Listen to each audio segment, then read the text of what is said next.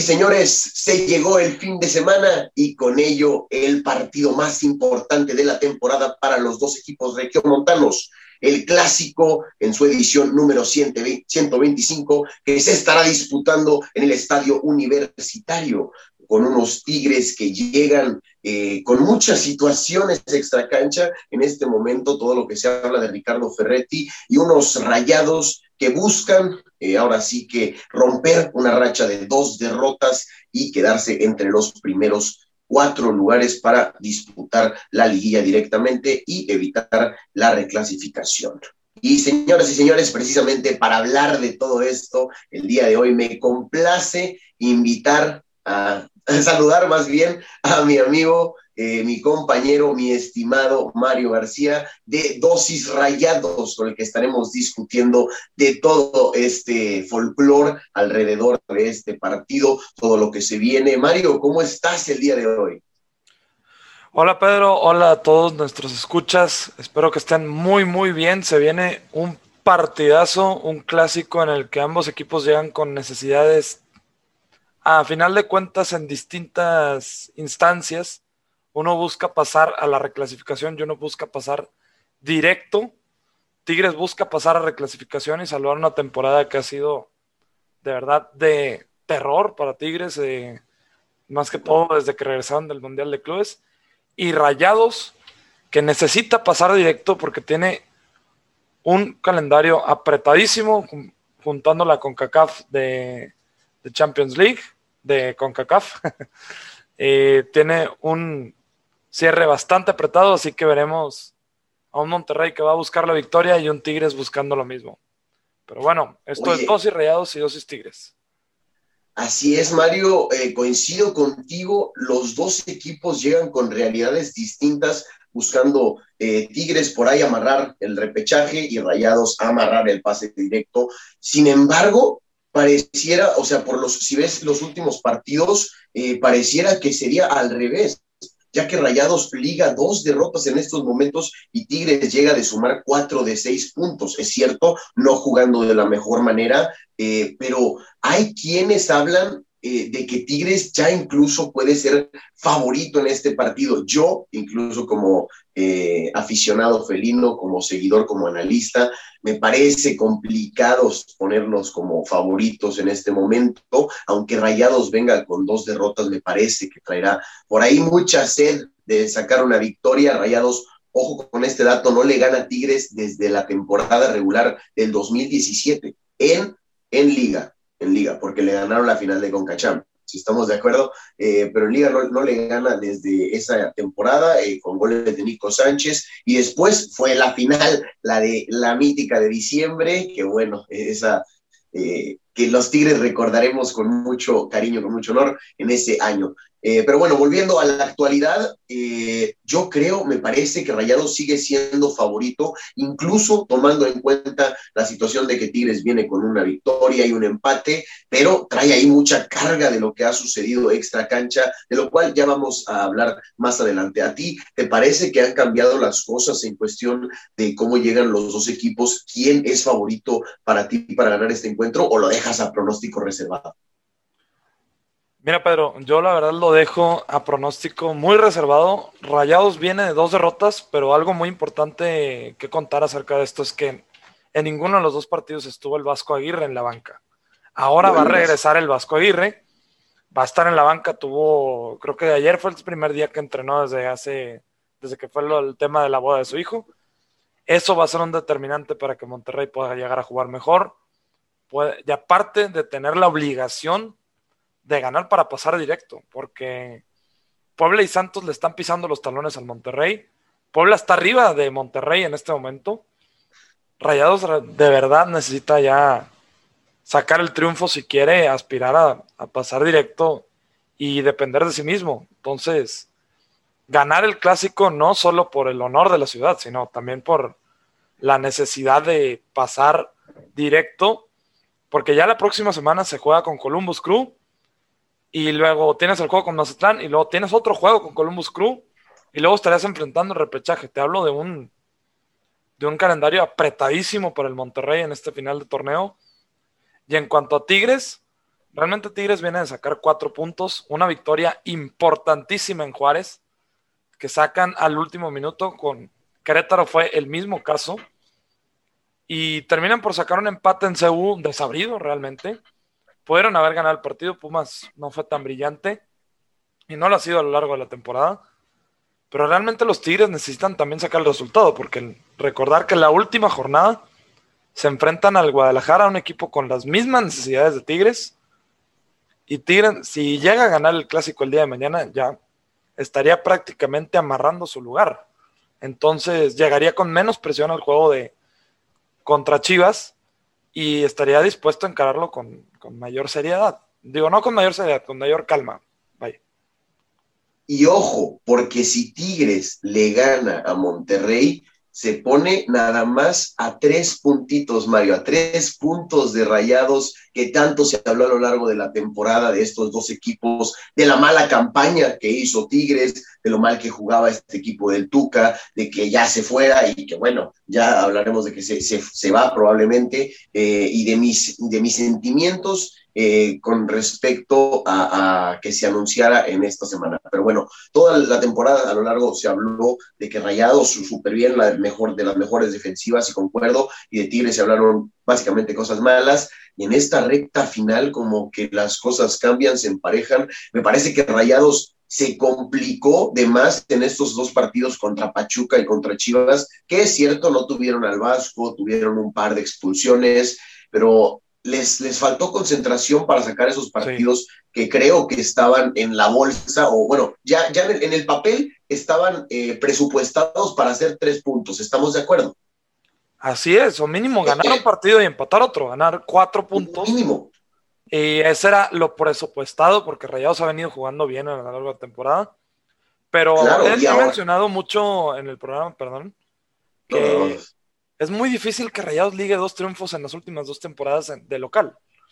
Eh, la temporada pasada no ligó dos triunfos de manera consecutiva local. Esta, nomás contra Pumas de América, ambos, el rival tuvo uno menos y Rayados terminó sacando el triunfo por la mínima. Eso te habla que Rayados le está costando más ganar de local. Le está costando muchísimo meter los goles. Oye, y con Tigres no te vayas muy lejos. Tigres es el peor local de los Guardianes 2021. Tiene únicamente siete puntos ganados de local, dos triunfos y un empate, y ha perdido cuatro partidos. Entonces, esto tampoco te habla nada bien de que el partido se juegue en el universitario. Vamos a ver si con el 30% de afición y con la situación del Tuca, esto puede cambiar, le pueden dar la vuelta a esto, porque ojo, ahí te va, ahora sí ya me voy a meter en el tema de Ricardo Ferretti. Eh, ¿Te parece? Claro que sí, no, hay que darle bueno, eh, eh, bueno, lo de Ricardo Ferretti en cuestión de para los jugadores puede representar dos cosas en este momento. Eh, los jugadores que son fieles a él, obviamente no se van a ir, eso ya lo dije aquí, ya lo hablé, en qué cabeza cabe decir que los jugadores van a seguir al entrenador, que son fieles a él, sí, por más que lo quieran, por más que lo aprecien, la institución es la que les da de comer, la que les paga y no se van a ir. En fin, ese es otro tema. Pero en cuestión de juego, lo que puede representar es una, que los jugadores digan, pues ya se va el Tuca, me vale queso, vamos a jugar X, eh, como quiera ya esta temporada está tirada al caño y ya. Este, vamos a ver, espero que eso no suceda. Y opción B, que también puede suceder, es, oye, son los últimos partidos del Tuca. Sabemos que ya se va y no le vamos a renovar, pero pues este vato lo queremos mucho, fue un gran entrenador, nos dio bastante. Vamos a jugar lo, último que nos queda con él, a dejarlo todo en la cancha. Vamos a ganar este último clásico con el Tuca, The Last Dance, y vamos a dejarlo todo. Eh, Guiñac, que trae una racha terrible, pues sabemos su relación con Ricardo Ferretti. Quién sabe si por ahí la motivación puede ser extra en este partido y Tigres salga con otra cara, que yo espero que esa sea la situación. Eh, no sé qué opines tú de esto. ahorita, antes de, que me des tu opinión, quiero pasar yo a dar lo mío con respecto, ahora, dejando a un lado lo futbolístico, pasando a lo administrativo, me parece una, una pésima decisión, un terrible error, ya lo comentábamos fuera del aire, lo que hizo, eh, no sé si fue Sinergia, si fue Cemex, de filtrar esta información en la semana del clásico. Espérate una semanita, espérate dos semanitas, eh, no sabes todavía lo que va a pasar, tienes todavía pelea repechaje. Es más, ahorita háblalo con el, con el Tuca, háblalo con el equipo y que sea, oye, pues ya no va a haber firma, ya no te vamos a, a renovar, pero todavía no lo vamos a anunciar. Vamos a hacer lo mejor que se pueda en la temporada y todo se mantiene tranquilo. Se acaba la temporada, Tigres queda campeón o no, Tuca no firma, chan chan, se acabó. Y todos, eh, ahora sí se hace el guato de que, ay, Tuca, bla, bla, bla. No le quitas la atención al partido más importante de la temporada y traes todo el folclore de esto. Eh, a mí me, me parece una falta de respeto al mismo Tuca, al mismo clásico y a la institución de Tigres el hacer esto en, una semana tan importante para el equipo. ¿Qué opinas tú al respecto? Eh, opino lo mismo que tú, realmente hay de dos lados aquí. Uno es que Tigres tenga una inyección anímica importante por esta, por esta decisión. Sabe tanto, saben tanto los directivos como los jugadores que esto podría ser algo importante para Tigres, porque tienen dos juegos muy duros contra Monterrey y contra Chivas. Y realmente necesitan ganar, si no es que los dos, para tener una gran posición dentro de la tabla. Y, pero coincido contigo que darlo en la semana del clásico. O sea, es una cortina de humo esto. Podría ser. podría ser esto es una cortina de humo, digo. Porque es un anuncio de una persona como el Tuca Ferretti, que representa yo, yo como Rayado te lo digo, no, no es solo el mejor técnico de, Tigres en la historia, es probablemente el mejor técnico que ha venido a dirigir al fútbol regio. Eh, y es uno, y es uno, te lo pongo más arriba, yo, yo, yo, yo sí lo considero uno de los mejores o más exitosos del fútbol mexicano. junto, con Nacho junto con Nacho Treyes, los números hablan, son los más ganadores, son los que más títulos tienen. Es cierto que Nacho Treyes consiguió mucho más títulos en menos tiempo y todo esto, ¿verdad? Eh, hay quienes le critican a Tuca que, que, pierde las finales y todo eso, pero para perderlas hay que llegar. Y creo que Ricardo Ferretti mucho tiempo dio un, una excelente labor, un excelente desempeño con el equipo de Tigres. Es probable que esto ya llegue a su fin y es lo más sano, tal vez yo, yo creo, para el equipo, porque esa, relación ya estaba un poco trunca después de 11 años. Pero oye, lo menos que puedes hacer es agradecerle, homenajearlo y que se vaya, ahora sí que de la mejor manera. Eh, Por la puerta grande, ¿no? Por la puerta que queden las puertas, que queden las puertas abiertas para que incluso pueda volver como directivo de más arriba. Tuca es un conocedor del fútbol mexicano, sabe cómo se mueven las fichas, sabría cómo traer a jugadores, eh, cómo hacerlos que se queden a Tigres. Sabemos de su negocio fuera del campo, que también es ahí la inmobiliaria, este, a muchos jugadores los arregla, los acomoda con casas y todo esto.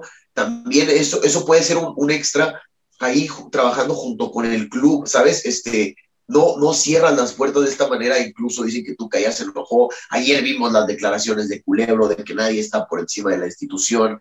Me parece que hay maneras y estas o esta no eran las, no las formas. Sí, estas no las son, definitivamente. Porque Tigres está demostrando eh, que hay algo roto en el equipo en la semana del clásico. Es el juego. Deja tú que sea solamente el clásico y te ganes el orgullo de la ciudad al ganar el partido. Obviamente lo, Obviamente eso es. Pero Tigres necesita ganar el partido. Necesita ganar para poder pasar y tener chance en un repechaje. Porque si te gana Monterrey e hipotéticamente Chivas le llega a ganar al Atlas, Pachuca saca buen resultado, el Querétaro gana buen resultado, Tigres se complica totalmente. Y viceversa, si Tigres le gana a Rayados, Rayados se complica enormidades. Entonces los dos equipos necesitan eh, sacar el triunfo a como de lugar. Rayados viene de dos derrotas seguidas. Una, los dos sí, con hombres menos y lo que quieras. Pero viene de dos derrotas seguidas en casa. Hace mucho que no le pasaba eso a Rayados. Se me hace que ni en la peor temporada en el BBVA le había pasado que perdía dos partidos seguidos. Ahora los pierde y viene con una inseguridad tremenda al, clásico. Hace una semana la realidad era otra. Porque Monterrey venía de ganar en Conca Champions fácilmente, venía de ganar en Toluca desde hace 15 años. Venía con una realidad completamente distinta. Ya con prácticamente pasar directo con el boleto en la bolsa a la liguilla. Y luego llegan estas dos derrotas a complicarte todo. Y realmente, siéndote honesto, Rayados no necesita poner el, destino de la temporada en un partido como el clásico, que puede pasar cualquier cosa, realmente. No, es, es, un partido además, como lo comentaba anteriormente, de seis puntos, porque si Tigres lo gana, se va a tres puntos de rayados y si Rayados lo gana, se va a nueve de Tigres y como tú dices, ya se complican las cosas enormemente para ambos en sus aspiraciones, eh, en sus respectivas aspiraciones, dejémoslo así, en este torneo, si pierden. Entonces es importantísimo este partido. Oye, y ya lo que, aprovechando lo que mencionabas de Rayados, de un poco el declive que ha venido últimamente, este, chécalo también en lo individual. ¿Hace cuánto Funes Mori no mete un gol cuando venía de ser el goleador o estaba peleando prácticamente por el, título de goleo de este torneo. Sigue en lo más alto, pero porque empezó muy bien. Realmente el nivel fue cayendo y, la concentración creo que ha sido un punto importante y vamos a ver si Javier Aguirre ahí puede eh, ser el factor clave porque en el partido contra Pachuca y contra Chivas fueron desconcentraciones bárbaras los que los terminaron matando. La expulsión de Jesús Gallardo al minuto 46 en medio campo oye, ¿por qué lo jalas? ¿Por qué lo jalas? ¿Sabes? Es innecesario. Y si te vas al, otro partido contra Chivas, bueno, lo de este jovencito eh, Sánchez, me parece que se llamaba. No, Antuna eh, lo bailó todo el juego. Lo, bailó, lo bailó todo el juego, Antuna. Lo expuso, lamentablemente lo exhibió. Lo exhibió, sí. Y se veía a leguas que esto iba a pasar. Había venido jugando bien eh, Gustavo Sánchez, pero realmente enfrentar a un jugador como Antuna, seleccionado nacional, es de los jugadores más rápidos de, la liga. Si bien no viene en su mejor nivel, pero le dio realmente una cátedra a Gustavo Sánchez. Se vio perdidísimo en el partido. Sí, sí, sí. Sí, sí lo exhibió y estuvo, estuvo un poco feo eso. Pero bueno, ahora te pregunto, vuelve, vuelve Gallardo, es cierto, para este partido también. Eh, te pregunto, volviendo al tema de Funes Mori, que sí, tiene muchísimos más goles eh, que André Pierre, pero tomando en cuenta que Guiñac es uno de los máximos anotadores de clásicos regiomontanos, regiomontanos con ocho tantos en este tipo de partidos, eh, y Funes Mori, pues bueno, está buscando eh, ahora sí que el gol de la historia, el gol que, con el que supera Humberto Suazo el 122 con los Rayados, eh, podría ser en el estadio universitario. Te pregunto a ti, ¿qué ves más probable que André Pierre Gignac, o que, quién podría anotar primero, André Pierre Gignac o eh, Andrés ahí eh, en su estadio podría romper la sequía de solamente dos goles, o Funes Mori hacer el gol de la historia en el estadio universitario. Son dos historias que nos trae este clásico bastante buenas. La verdad es que sí. Por un lado, Guiñac trae la pólvora mojada y lo veníamos, lo he venido comentando también, no en el programa porque mi programa no es de Tigres, pero lo... Con la raza, con la raza. Exactamente, o sea, Guiñac juega esta temporada más libre, no es un jugador de área, está jugando atrás. Está tratando de distribuir más balón. Con la llegada de Carlos González cambia totalmente esta idea. Entonces, eso tiene que ver con que Guiñac ya no, no esté notando la misma cantidad de goles. Participa más en la elaboración de juego, eso sí. Y hay gente que dice que esta posición fue pedida por el mismo Guiñac, que a mi gusto, quién sabe, porque Guiñac se le ve, inclusive a veces, contra Puma se le ve disparando de cualquier lado. se le ve sí. Se le ve frustrado. Y Funes Mori igual, porque, pero por, por situaciones distintas. Porque Funes Mori quiere meter ya al 122. Quiere meterlo ya, realmente. O sea, y contra Pachuca se le vio disparando de cualquier lado, se le vio tirando el penal hacia afuera, se le vio. Se le vio mucha desesperación, mucha frustración por meter el 122 que no debería hacerlo realmente, porque ya, como lo dijo el mismo Humberto Suazo, Humberto Suazo, fue un, fue un gol que le anotó prácticamente, en todos los partidos seguidos y se volvió el, máximo anotador del Monterrey. Y Guiñac lo hizo también de manera muy sencilla, metió creo que cuatro goles contra el pueblo, algo así, cuando se convirtió en el de más, el de más juegos, perdón, más juegos. Esa vez fue más juegos. Fue contra, fue contra Pumas eh, cuando lo superó. Contra Pumas fue cuando lo superó, exacto. Y pero Funes Mori se está, se está metiendo demasiado en este papel que debería calmarse, o sea, debería pensar este, que el equipo necesita pasar a la liguilla y la gente te va a recordar más si ganaste el campeonato a que si metiste el gol 122, realmente. Eso es lo que Los dos jugadores, antes de que, sí, los, coincido antes de que, continúes, los dos jugadores están presionadísimos. Iñak tirando de todos lados. En el partido de Pumas agarró un tiro libre que era de tres cuartos de cancha y, prácticamente era imposible. Bueno, era muy complicado a un portero como Talavera meterla y la tiró, disparó, desesperado, de todos lados tirando. Y Funes Mori igual. Los dos jugadores se ven presionadísimos y eso les ha estado jugando en contra. Perdón, ahora sí te dejo continuar este tipo. No, no, no, este, nada más para mencionar, yo creo que hay posibilidad que los dos anoten en el juego. Y qué mejor para, para los dos equipos regios que André Pierre Guignac, que yo creo que junto a Nahuel Guzmán es el jugador más determinante de Tigres hoy en día. Y, de hecho, Guignac, desde que ha desaparecido en el torneo, Tigres se ve desdibujado, realmente. Porque cuando saca el triunfo en Juárez se ve perdóname que lo diga, Tigres no se vio bien el juego con Juárez, porque Juárez es el último lugar y le termina sacando el triunfo al minuto 90 con un golazo del Diente López. Que otra cosa, yo espero que el Diente esté en el 11 de Tigres. Realmente. el Diente López merece estar en el 11, siendo el jugador más constante, por encima inclusive de, de Guiñac en los últimos dos torneos. Este jugador es un jugador muy interesante, que tiene mucho gol, tiene mucha llegada, yo esperaría que fuera titular con Tigres, porque realmente ha tenido muy buena temporada y tiene, tiene un, ahora sí que en este caso voy a usar una expresión, un eslogan de bateo, una efectividad mayor a la mayoría de los jugadores de Tigres. Yo, caso similar al que hay en Monterrey con Maxi Mesa. Maxi ha tenido una temporada de ensueño. Brutal. Brutal. O sea, realmente ha tenido una cantidad, creo que ha tenido cuatro asistencias y cuatro goles. Ha tenido muy buena. Y después, y después de, muchas complicaciones, incluso con la afición, ¿eh? Así es. Y ha venido respondiendo de manera correcta desde que llegó el Vasco Aguirre, porque es un jugador que te, tiene mucho sacrificio, tiene mucha ida y vuelta. Algo que con Mohamed, con Dorlan Pavón y Aviles Hurtado muchas temporadas no se tenía. Es tanto como lo es con Maxi Mesa, también Ponchito González, Charlie Rodríguez. Esos tres. Esos tres jugadores han sido claves. un temporadón. Creo que han sido los que el, el, bastión del equipo en esta temporada. Ponchito con su regreso y ahora sin lesionarse. Vaya, creo que ha callado muchas bocas porque fue, fue mucho tiempo el que pasó en, la banca y fuera de la banca, incluso por lesiones. Este, Charlie, que bueno, siempre se esperaba, pero estaba dormido, que hay quien dice que después del partido de Liverpool se desapareció un rato y esta temporada despertó nuevamente la bestia, y, y Maxi Mesa igual, que muchas complicaciones desde que llegó, no se adaptaba al equipo, no tenía buenos resultados y ahora me parece que los tres han sido los jugadores más importantes del equipo en esta temporada, junto con Funes Mori por los goles que ha hecho, sobre todo, y, Vegas atrás. Sebastián Vegas ha sido también tremenda la temporada.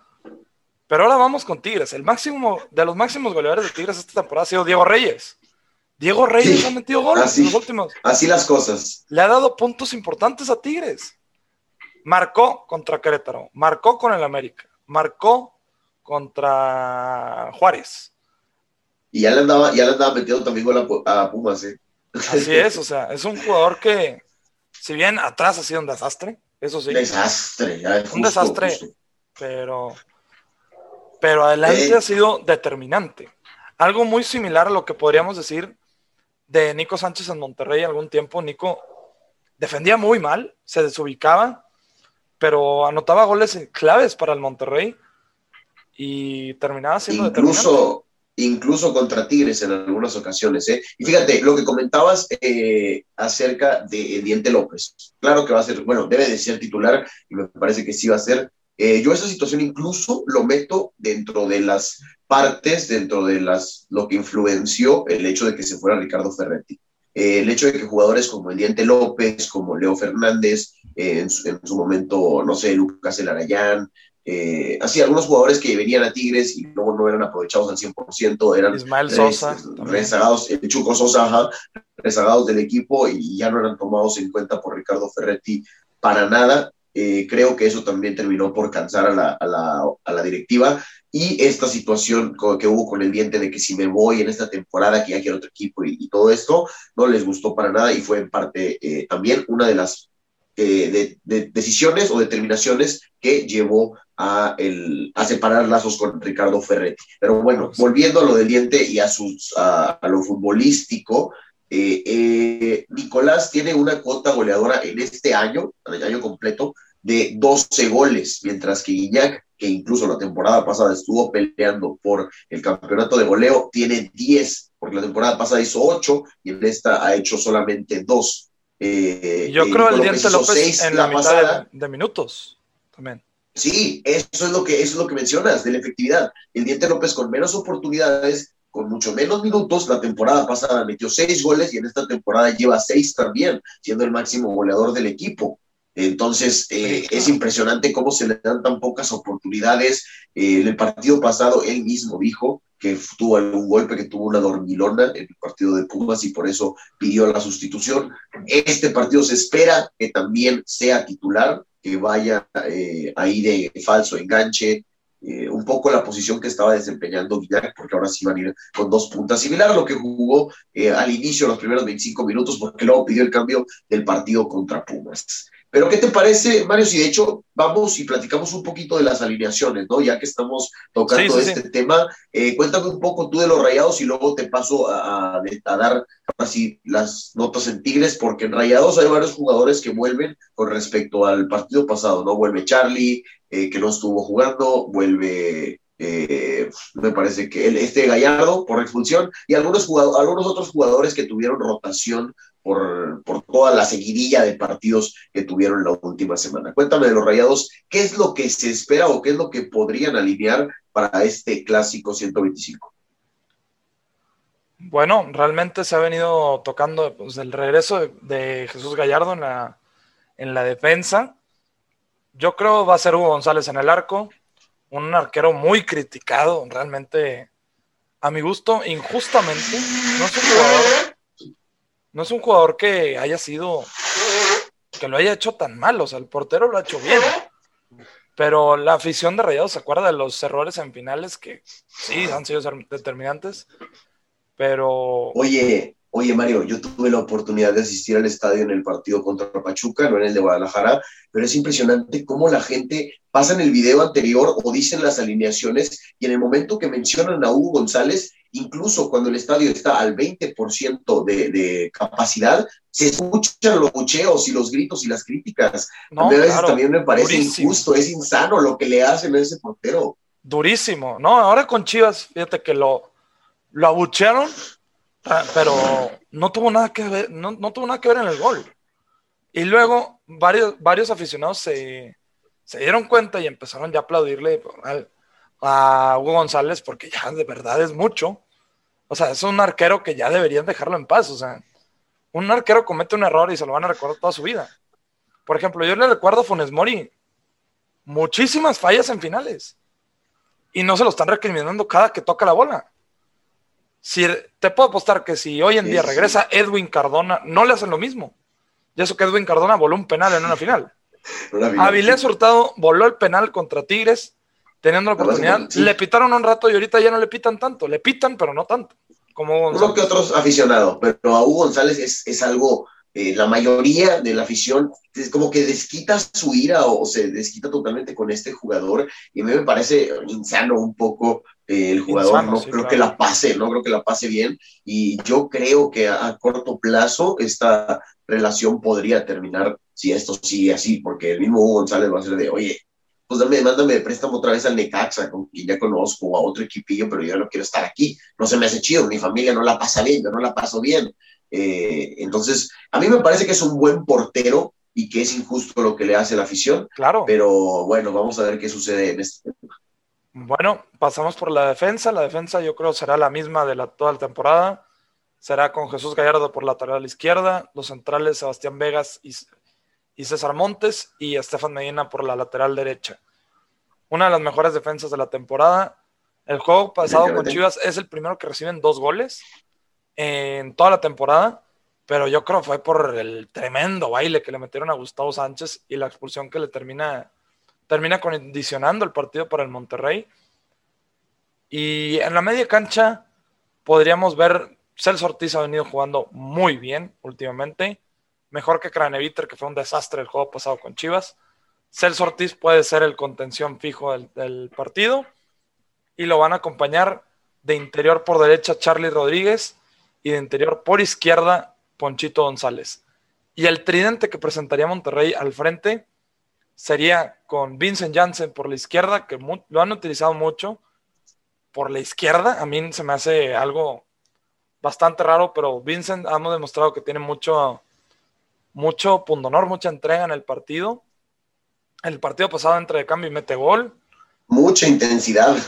Muchísima intensidad. Esa intensidad. a veces de más, a veces de más. A veces de más, le termina costando muchas veces lesiones o, expulsiones.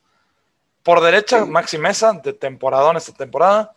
Y adelante, eh, el que hablábamos, el tan discutido Rogelio Funes Mori. Esto sería lo que mandaría Javier Aguirre para el clásico. Si no, es que suelta una doble contención, que lo soltó contra Chivas y no le funcionó. Yo creo que va a jugar con los dos interiores porque los dos interiores le ayudan a generar juego al frente y con Celso Ortiz de, de único contención. ¿Cómo saldrían los Tigres? si, llegara a jugar, antes de pasar con los Tigres, si llegara a jugar con una doble contención, ¿quién la desempeñaría? ¿Celso con Cranevita? Celso con Cranevita. Han venido jugando varios juegos ellos juntos. Y el sacrificado sería en este caso Charlie. Lo cual no creo que hagan. ¿O quién saldría? Charlie, porque fíjate, este, el Javier Aguirre del Vasco le ha tenido más confianza a Ponchito González, prácticamente no lo saca. O sea, el juego pasado Ponchito, lo sacó. Lo agarró como su protegido y vaya que le ha dado resultados, me parece. No lo ha sacado, los saca antes a Charlie, saca antes a Maxi que a Ponchito González. Entonces yo creo, puede jugar con una doble contención, pero yo creo que no va a ser el caso, porque el juego pasado se vio una falta de juego tremenda en Monterrey por no tener los dos interiores. Yo creo los va a poner, pero no descartaría poner la doble contención con Celso y Craneviter. ¿Cómo jugarían los Tigres? Ok, ahora sí pasemos a los Tigres porque todavía hay muchas, hay muchas especulaciones de lo que puede terminar alineando Ricardo Ferretti en este partido, sobre todo tomando en cuenta las ausencias que tienen atrás porque no va a estar para este partido Jesús Dueñas, quien ya sabemos de su lesión. El Chaca Rodríguez es probable que todavía no esté listo todavía para el clásico, eh, tampoco. Eh, se espera, todavía no se sabe bien con certeza si va a jugar con línea de cinco atrás, como lo hizo con Pumas, o con, bueno, no línea de cinco, con línea de tres, vallas centrales y dos carrileros por las bandas, como lo hizo con Pumas, o si lo hace eh, con línea de cuatro y con dos contenciones como lo hace habitualmente. Así que te platico un poco de las dos. Lo que ha entrenado, lo que ha ensayado. la de carrilero, la de línea de cinco, ¿te platico primero? Eh, sí, como este, Que es la que jugó, que es la que jugó contra Pumas, la que puso el domingo, jugando a Guido Pizarro atrás como líbero, poniendo, bueno, a Nahuel Guzmán obviamente en la portería, este portero eh, estandarte de Tigres, por la banda de la derecha de carrilero, estaba jugando Aquino en ese momento, lo cual estuvo medio extraño para él.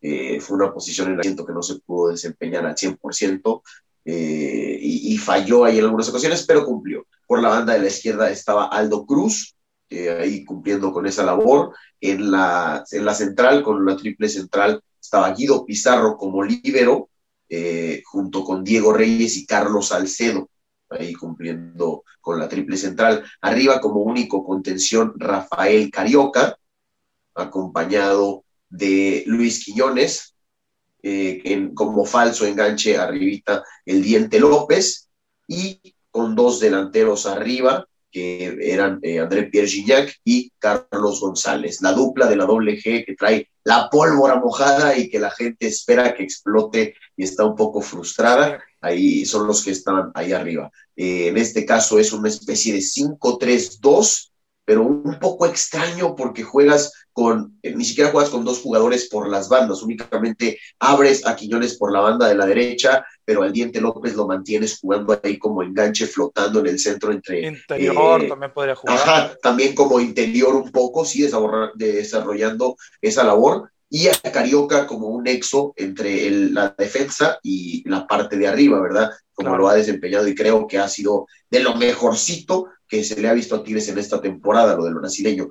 Así que esa es una de las posibilidades y la otra es que ya se vaya a lo que hace habitualmente Ricardo Ferretti con un 4-2, eh, 4-2-2-2 se podría decir, porque abre, eh, tiene dos contenciones, abre Aquino y Aquinones por las bandas, y pone arriba a Guiñac con, eh, con este Carlos González. Pero lo que, por lo que la gente no cree que vaya a suceder esto es porque el Diente López generalmente en esta situación, en esta alineación, no va de titular cuando al Tuca le gusta meter al diente es de falso enganche. Entonces, esta, la primera que te platiqué, es con la que se espera que puedan salir en este partido, sobre todo tomando en cuenta las ausencias de los jugadores. Lo que puede pasar por ahí que haya de cambio es nada más que en lugar de jugar con línea de cinco, Guido Pizarro pase de jugar de líbero, de defensa central, a desempeñarse en la contención junto con Carioca.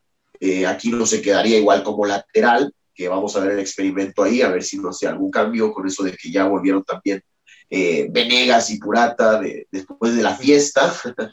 este, y sí, estas son las alineaciones que puede presentar Tigres en el partido. Eh, Muy interesante. Diente López, Diente López sí de titular, Leo Fernández no, ninguna de las dos. No, la verdad es que no.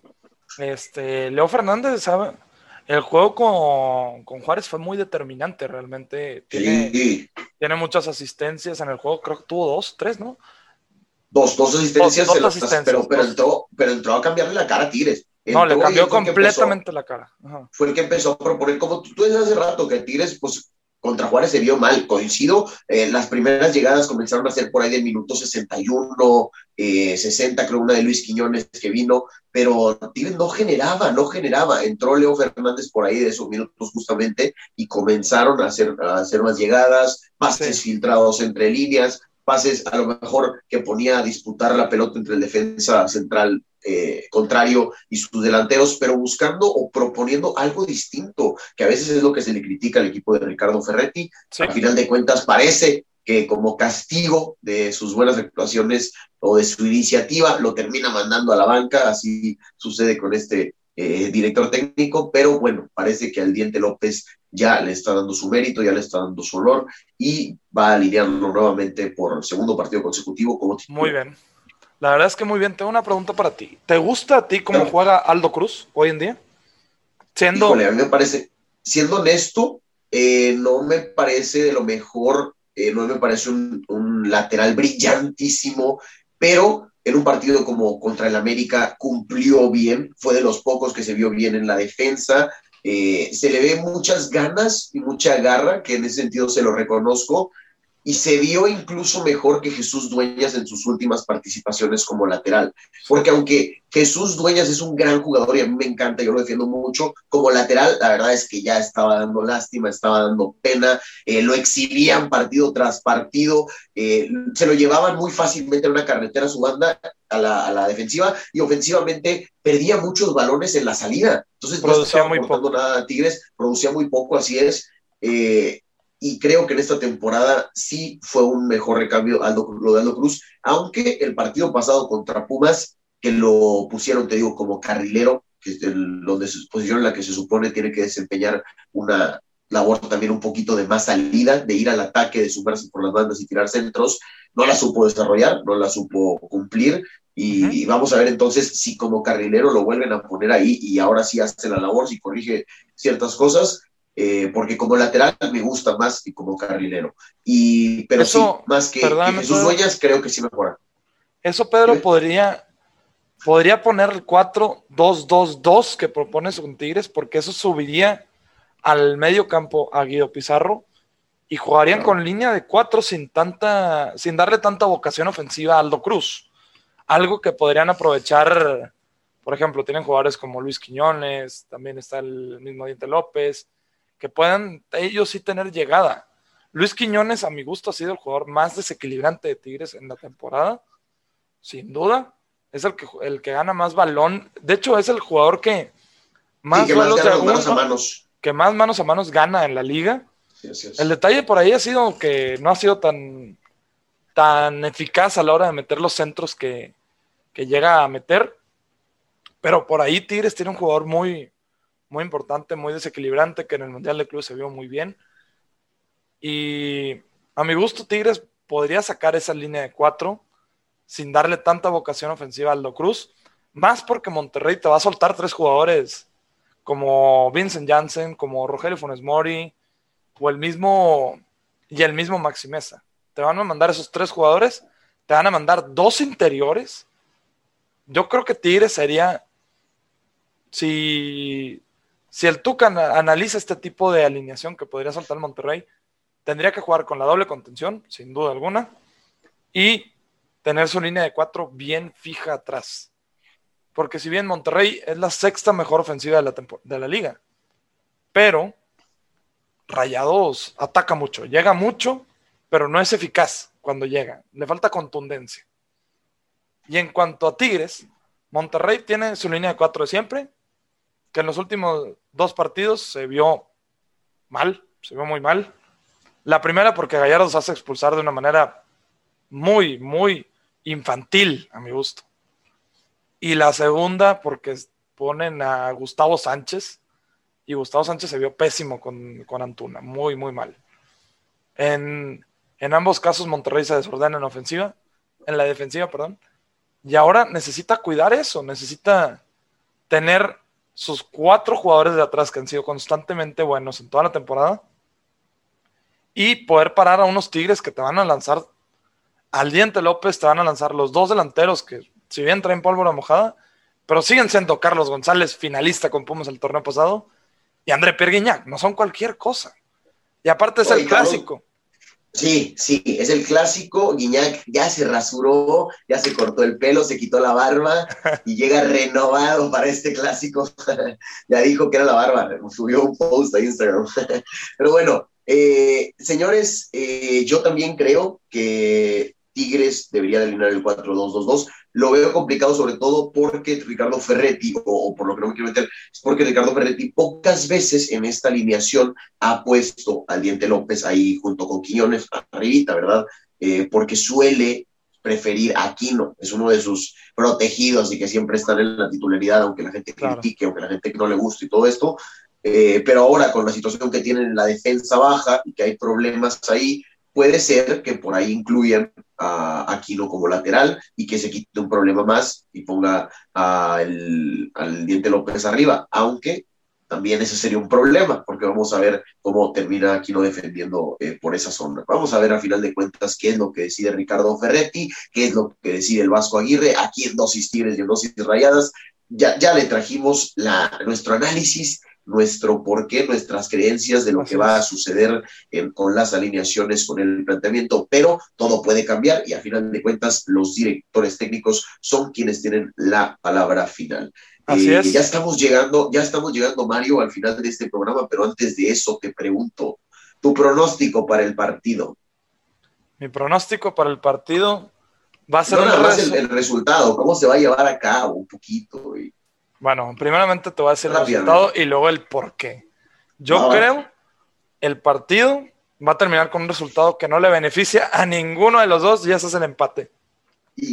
Van a empatar el juego, a mi gusto, 2 a 2. Va a ser un buen clásico. Con ambos equipos buscando el arco rival, porque tienen la necesidad de, de pasar a la siguiente, de Rayados a pasar directo y Tigres a pasar a la repesca. Yo creo va a terminar 2 por 2. Va a ser un resultado que va a poner, va a apretar las cosas para ambos a la última temporada, digo, a la última jornada. Y por ahí va a estar muy apretado en el, resultado. Vamos a ver unos rayados que sí van a buscar, que normalmente empezando los partidos empiezan muy intensos, presionando arriba, tratando de conseguir bolas adelante. Y esto puede ser aprovechado por el Monterrey en los primeros minutos porque si bien Tigres se descuida mucho también en defensiva, han perdido muchos balones en salida en los últimos juegos, que les ha costado inclusive goles. Lo vimos mucho con el América. Pero Tigres va a cerrar muy bien el partido. Yo creo va, le va a alcanzar para sacar el empate. Y por eso pongo que va a quedar 2 por 2 este clásico. ¿Tú qué opinas, Pedro? ¿Cómo quedan? Es, es una buena suposición y esperemos, si, si queda así, pues sería un buen partido, como quiera, daré un gran espectáculo los, los dos, cuatro goles ahí en el partido. Vamos a ver si podrían ser del mellizo o de Guiñac para romper esta mala racha y de mellizo para superar a Humberto Suazo y volverse un histórico en Rayados, que ya es, pero más aún. Más aún. Eh, y más aún. Y yo, fíjate que yo creo que Tigres no empata, no pierde el último clásico de la era Ricardo Ferretti. Me voy con la idea, soy un romántico del fútbol, vámonos con The Last Dance y creo que los jugadores se van a entregar un poco extra, van a dejar todo en la cancha por su director técnico, que ya está, ahora sí, es casi un hecho que no vuelve en el mínimo la próxima temporada, quién sabe después en alguna otra etapa, pero que ya no va a ser renovado con Tigres y que probablemente sea su último clásico al mando de los felinos, quién sabe, por ahí también en repechaje, en liguilla que pueda suceder. Por sí, también podría pasar. Sí, por eso digo en temporada regular, pero yo creo que los felinos se lo terminan llevando 1 a 0, 1 a 0, un partido en el que les va a estar como, creo, coincido contigo, que Rayados va a salir intenso, va a salir al frente, pero por ahí les va a costar meter el gol, les va a fallar la contundencia. Tigres eh, va en una de esas a clavar un golecito, con ese les va a alcanzar y va a terminar sufriendo el partido, pero ganándolo, a lo tuca. A lo tuca. Ah, ahí está, ahí está mi pronóstico del día de hoy. Eh, ahora sí, Mario, eh, amigos, amigos de Dosis Rayados y Dosis Tigres, estamos llegando al final de este programa, de este excelente matchup en la que me la pasé yo bastante bien, se armó muy bueno el cotorreo, ahora sí ya está todo listo, solo queda lo que digan los directores técnicos, lo que pongan los jugadores dentro de la cancha y pues lo que pongamos nosotros en el asadorcito para disfrutar de este gran partido. Mario, ¿algo más que quieras agregar? Muchas gracias por estar con nosotros por este tiempo, eh, fue un placer. No, hombre, todo perfecto, estuvo muy bueno aquí el programa entre nosotros aquí toda la información se la mandamos este, acerca de nosotros dos, rayadísimo yo de corazón, Pedro tigrísimo de corazón. Ambos esperamos mañana también, aparte del buen partido, una buena carnita asada viendo el juego, como no, infaltable el día de mañana. Y más que nada que veamos un muy buen clásico y también que se respete muchísimo, obviamente yo, uno, yo como uno como Rayado, obviamente espero que Rayado le gane el clásico a Tigres, pero siempre con respeto al rival, como debería ser, o sea, porque realmente, como he dicho muchas veces, vivimos en una época donde Tigres y Rayados han sido exitosos. Yo he visto a, mis papás, a mis tíos, que son unos Rayados, unos Tigres, diciendo que antes se salvaba, se salvaba la temporada pasando cuartos de final y ganando el clásico. Ahora para ambos es la obligación es ganar el torneo realmente eh, no, hay cómo decepcionarte de esta gran época que están teniendo ambos equipos. Y también ha crecido la rivalidad por eso mismo. Entonces vivimos en una gran época de este clásico y vamos a disfrutarlo con todo. Disfrutemos del folclore de este partido, disfrutemos de la sana convivencia, una carrilla por ahí, pero que se quede todo en eso, en madreada, eh, con los amigos, sabemos que es parte de lo que hay alrededor de, pero no se ganchen, digan no al anti, no se metan, no se claven, es un partido de fútbol, sí, es muy bonito en esta ciudad, se vive con mucha pasión, pero hay que disfrutarlo y hay que vivirlo de la mejor manera. Ahora sí, señoras y señores, nos despedimos. Que disfruten este clásico regiomontano en su edición número 125. Que gane el mejor. A nombre de Mario García, yo soy Pedro García y esto fue Dosis Tigres y Dosis Rayados. Nos volveremos a escuchar el lunes para platicar de todo lo sucedido en este partido. Hasta luego. Hasta luego.